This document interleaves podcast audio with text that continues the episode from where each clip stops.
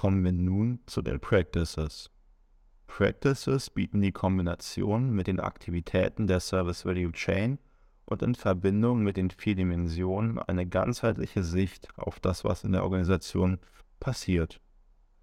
Management Practices sind Gruppen von organisatorischen Ressourcen, die entwickelt wurden, um eine Aufgabe zu erfüllen oder ein Ziel zu erreichen und Werte zu schaffen.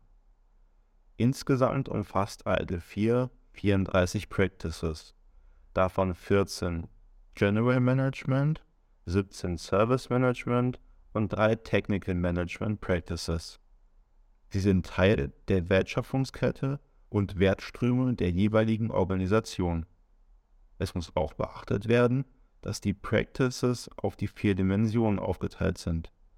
Eine Practice ist eine Reihe verschiedener Ressourcen zur Erreichung eines Ziels und eine Practice beinhaltet Prozesse. Dafür noch kurz, was sind Value Streams? Value Streams ist eine Reihe von Schritten, die ein Unternehmen zur Erstellung und Bereitstellung von Produkten und Services für einen Service-Konsumenten durchführt. Ein Wertstrom ist eine Kombination aus den Wertschöpfungsaktivitäten des Unternehmens. Ein Prozess ist eine Reihe von Aktivitäten, die Inputs in Outputs umwandelt. Es beschreibt, was getan wird, um ein Ziel zu erreichen. Es ist ein klarer Prozess, kann die Produktivität erhöhen. Starten wir mit den Practices der Plan-Aktivität. Hier gibt es Information Security Management. Zweck ist Schutz der Informationen. Dabei gilt das Verständnis der Risiken nach dem Viva-Prinzip zu beachten. Viva steht für Vertraulichkeit, Integrität, Verfügbarkeit der Information und Authentizität. Es muss sichergestellt werden, dass Sicherheitsrisiken gar nicht auftreten, somit muss präventiv gehandelt werden. Risiken die nicht verhindert werden können, müssen frühzeitig erkannt werden. Sowie Risiken natürlich auch eliminiert bzw. korrigiert werden müssen. Kommen wir zu den Practices der Engage-Aktivität. Starten wir mit Relationship Management. Ziel ist die Beziehung zwischen dem Unternehmen und seinen Stakeholdern herzustellen und zu pflegen. Dafür gibt es vier Schlüsselaktivitäten. Bedürfnisse der Stakeholder verstehen, die Beziehung zu den Stakeholdern aufbauen, Beschwerden und Einwände der Stakeholder beachten und Services und Produkte auf die Bedürfnisse der Kunden ausrichten. Eine weitere Aktivität ist das Service Level Management. Zweck ist es, Ziele der Serviceerbringung festzulegen sowie die Erbringung der Services anhand der Ziele zu bewerten, zu überwachen und zu managen. Service Level Management stellt die Sichtbarkeit aller Services in der Organisation sicher und erfordert Service Reviews, um zu prüfen, ob die Services noch den Anforderungen des Unternehmens und der Kunden entsprechen. Somit wird das Ganze evaluiert. Im Rahmen des Prozesses werden die Informationen aus verschiedenen Quellen gesammelt und analysiert.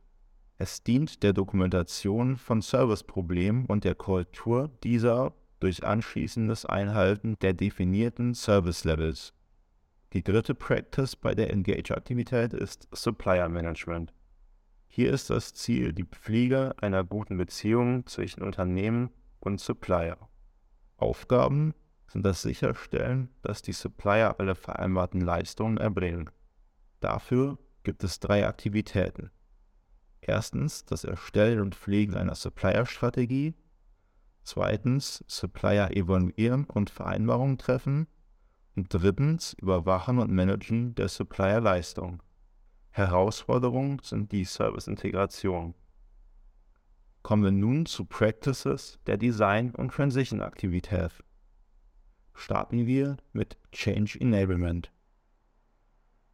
Change bedeutet hinzufügen, modifizieren oder entfernen eines Elements. Es gibt drei Change-Typen, einmal Standard, Normal und Emergency. Ziel ist die erfolgreiche Service- und Produktänderung sowie die Steuerung aller Änderungen und die Anzahl erfolgreicher Changes zu maximieren. Aktivitäten sind Risiken richtig bewerten, Änderungen genehmigen lassen durch Change-Autoritäten, das Managen des Change-Schedules und Beachten der Faktoren Qualität, Zeit, Ressourcen und Abhängigkeiten.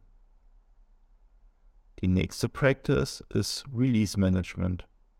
Zweck hierbei ist es, neue oder geänderte Systeme, Funktionen oder Software zur Verfügung zu stellen. Aktivitäten umfassen Planen, Koordination und Kontrolle von Releases, Chancen und Risiken identifizieren und das Sicherstellen der Integrität und Konsistenz der IT-Infrastruktur während und nach der Freigabe des Releases sowie Erstellung von Release-Plan und auch das Testen der Releases. Die nächste Practice ist Deployment Management. Zweck ist es, neue und geänderte Hardware, Software, Prozesse oder andere Komponenten in eine neue Umgebung, zum Beispiel Test, Integration oder Produktion, zu bringen. Einhergehend kommt die Aktivität, eine Service-Komponente in einer Umgebung bereitzustellen. Die nächste Practice ist IT Asset Management. Zweck ist es, den gesamten Lebenszyklus aller IT-Assets zu planen und zu managen. Ziele sind Wert maximieren, die Kosten kontrollieren, die Risiken managen und eine Entscheidungsfindung bei Investitionen unterstützen. Als nächster Practice betrachten wir Service Configuration Management. Zweck ist es dabei, das Sicherstellen, dass genaue Informationen über die Konfiguration von Services und deren Continual Improvements überall verfügbar sind. Diese Informationen werden in einer CMDB, heißt Configuration Management Database, gespeichert und von dort beziehen alle anderen alte Practices ihre Informationen. Die nächste Practice ist Service Continuity Management. Zweck ist es, die Entwicklung und Umsetzung von Maßnahmen zur Verfügbarkeit von Services auch in Störfällen bereitzustellen. Dafür gibt es vier Aktivitäten. Einmal Risiken und Schwachstellen für die Verfügbarkeit von Services ausfindig machen, Notfallpläne entwickeln, Identifizierung und Bereitstellung von Notfallressourcen sowie die Wiederherstellung von Services nach einem Ausfall. Kommen wir nun zu Practices der Deliver- und Support-Aktivität. Als erstes Monitoring und Event Management. Der Zweck ist es, Services zu beobachten und Zustandsänderungen, die als Event identifiziert wurden, zu dokumentieren und zu melden. Außerdem müssen alle relevanten Statusänderungen dokumentiert werden. Ein Event stellt hierbei eine Statusänderung dar. Die nächste Practice ist der Service Desk. Ziel hierbei ist die Erfassung von Demands, Incidents, Problems und Service Requests. Als Aktivitäten werden hier Unterstützung der Mitarbeiter bei technischen Problemen, Verständnis aller Geschäftsprozesse des Unternehmens und Verbindung zwischen Service Provider und den Mitarbeitern bereitgestellt. Die nächste Practice ist Service Request Management. Der Zweck dabei ist die Abwicklung von Anfragen gemäß einem definierten Prozess. Service Requests sind Teil des Normalbetriebs, somit sind es keine Incidents. Die sind meist klar definiert und haben eine Standardprozedur. Das heißt, eine Initiierung, eine Genehmigung, eine Ausführung und eine Steuerung. Beispielrequests wären eine Bitte um Information, Freischaltung neuer Software oder neuer Berechtigungsrollen, Zugriffsanfragen oder das Anlegen eines neuen Mitarbeiters. Als nächste Practice betrachten wir das Incident Management. Zweck ist die schnellstmögliche Wiederherstellung der Service-Erbringungsbereitschaft, somit das Einhalten des Service Level Agreements. Dafür kann über eine Heatmap die Auswirkungen auf die anderen Aktivitäten analysiert werden. Bei Improve werden Incident-Dokumentationen für den Verbesserungsprozess priorisiert auf Basis der Dringlichkeit, die im Service Level Agreement definiert ist. In Engage werden Incidents sichtbar, für die Service-Konsumenten und in heftigen Fällen auch Service-Kunden. Bei Design und Transition und Obtain und Build treten Incidents häufig bei Tests, Release oder Deployments auf und deshalb muss ein vordefinierter Lösungsplan des Incidents vorliegen. Bei Deliver and Support beeinflussen Incidents den Supportaufwand, da diese Aktivität die Lösung des Incidents beinhaltet. Kommen wir als nächstes zum Problem Management. Ein Problem ist eine Ursache oder eine mögliche Ursache für ein oder mehrere Incidents. Zweck dieser Practice ist die Reduzierung der Anzahl auftretender Incidents durch die Behebung der Ursache. Ist die Ursache noch unbekannt bzw. besteht noch keine Lösung, muss es ein Workaround geben zur Minderung oder Beseitigung des Incidents. Ein Known Error wäre hierbei ein Problem, das bekannt ist, aber nicht gelöst wurde. Es gibt drei verschiedene Phasen. Als erstes kommt die Problemidentifizierung, dann die Problemanalyse, die Entwicklung eines Workarounds und Dokumentation und als drittes die Problembeseitigung. Kommen wir nun zu den Practices der Improve-Aktivität. Als erstes kommt das Continued Improvement. Zweck ist die Anpassung an geänderte Anforderungen sowie das Identifizieren von Verbesserungspotenzial. Dafür gibt es verschiedene Aktivitäten.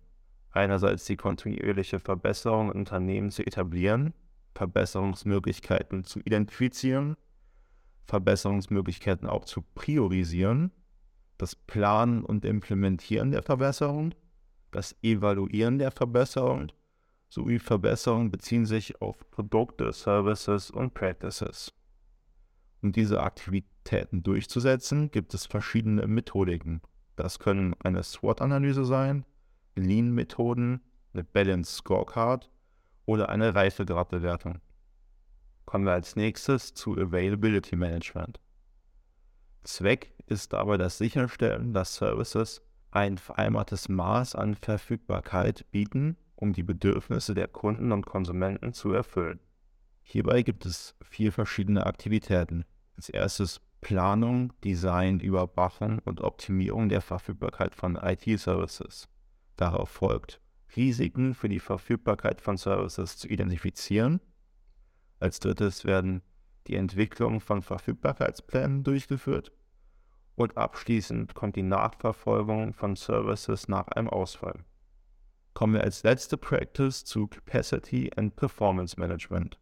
Zweck ist das Sicherstellen, dass Services einem vereinbarten und erwarteten Performance-Niveau entsprechen und die aktuelle und zukünftige Nachfrage auf kosteneffiziente Weise erfüllt werden.